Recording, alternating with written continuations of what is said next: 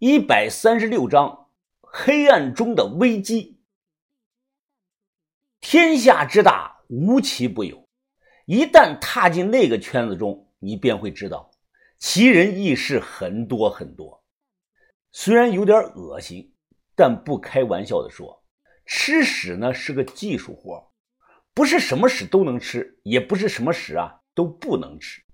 中药里呢有种特殊的药材。叫人中黄，吃的人还不少。主要的作用是清凉身子、解血毒。虽然没有求证，但我个人猜测，史无常的六甲三十功有副作用，可能常年需要人中黄这味药呢来解血毒。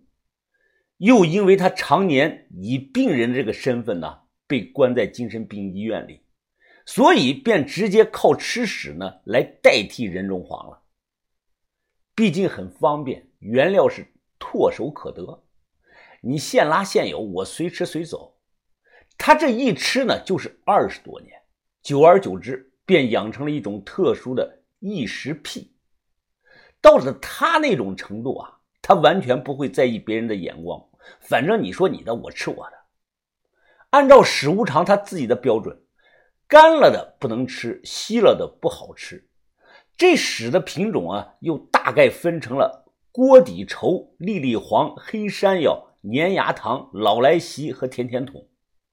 李宝山这小子不光呢从小没有味觉，他的嗅觉也很不灵敏。他住的那个地方啊，臭脚丫子味很重，他说自己根本闻不到。晚上吃完饭，我拿了一千块钱，让他回去自己买点这个跌打药和补品。毕竟将来的事儿谁都说不准，没准儿他会成为下一个小的食物厂。回去后，我刚坐下，屁股还没热呢，把头过来扔给我一个袋子。云峰啊，你开车去趟育才学校，把这个袋子放到学校南门口的垃圾桶里。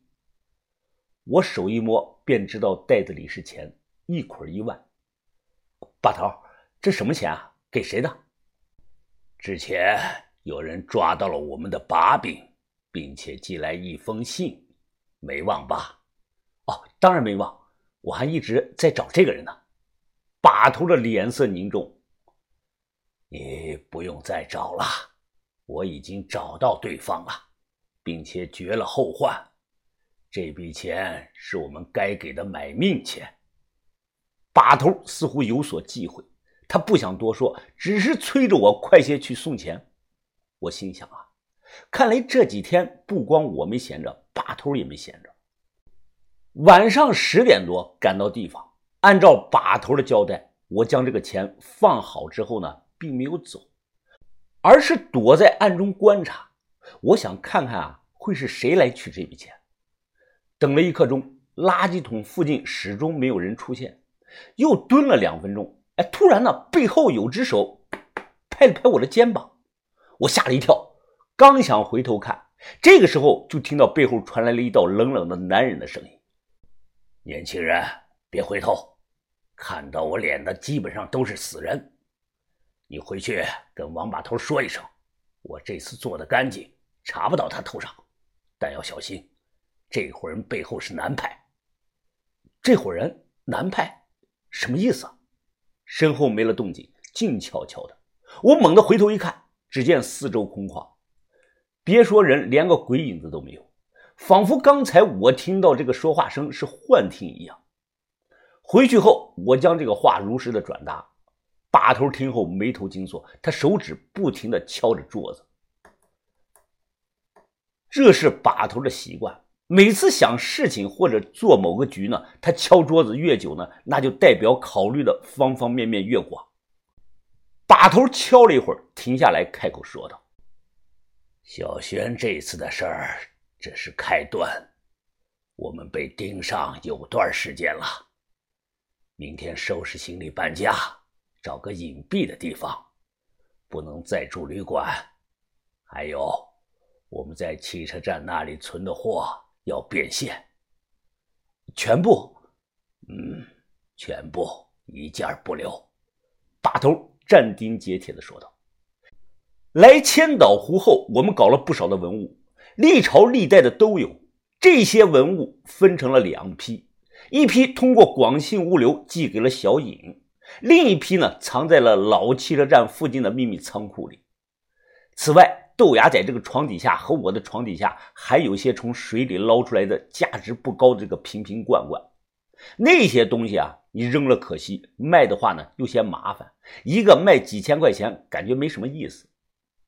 我小声谨慎地问把头：“把头。”如果南派也盯上千岛湖这里了，那那是南派的野路子还是正规军啊？把头摇头说：“目前情况尚不明，正规军我们不怕，你来就是。我们怕的是南派的野路子，那群人吃没吃相，不讲行规，不计后果是瞎整瞎干。全国范围内每年被抓的盗墓贼中有百分之九十以上都是野路子。”从民国到现在，北派从不怕南派。论整体的人数呢，北派碾压了南派，但福建和长沙有不少很厉害的老支锅。要知道，当初解放以后啊，考古队第一批秘密招安的五大盗墓贼中，就有三个北派的，两个南派的。这些人后来都改名换姓了，老学究就是五人之一。因为涉及太多，我就说啊，最早的这五个人的姓氏：任、周、商、张、白，也就是行里人说的任字辈、周字辈、商字辈、张字辈、白字辈。不过呢，现在又加了一个姓李的。可别觉得招安这种事是天方夜谭，以前这都是真实发生的，前提你的本事要够大。本事要大到无可替代才行。目前我和这些人比起来啊，尚有差距。任某某破了马王堆大墓，商某某破了大宝台汉墓，尤其是马王堆，我听把头说，当时碰到了火舞流沙防盗阵，难倒了很多科班出身的这个专家。如果强行破开封土，可能会导致整个墓室大坍塌。后来大中午的把他叫了过来，这位能人端着碗面条在大墓上方走了一圈，等这个面条吃完了，他的右脚向下一跺，就说了一句：“呃，这里便是破绽。”之后一开挖，果真如此。所以在当年那个技术落后的条件下，马王堆才能被发掘成功，千年女尸也完好无损的保存了下来。姚师爷后来被逮了。据传闻，内部开会讨论了，当时反对的人非常的多，最后来了一个管事的，将这个尧用的这个天星罗盘扔到了桌子上，说：“啊，我就问一点啊，你们谁会用这个玩意儿？”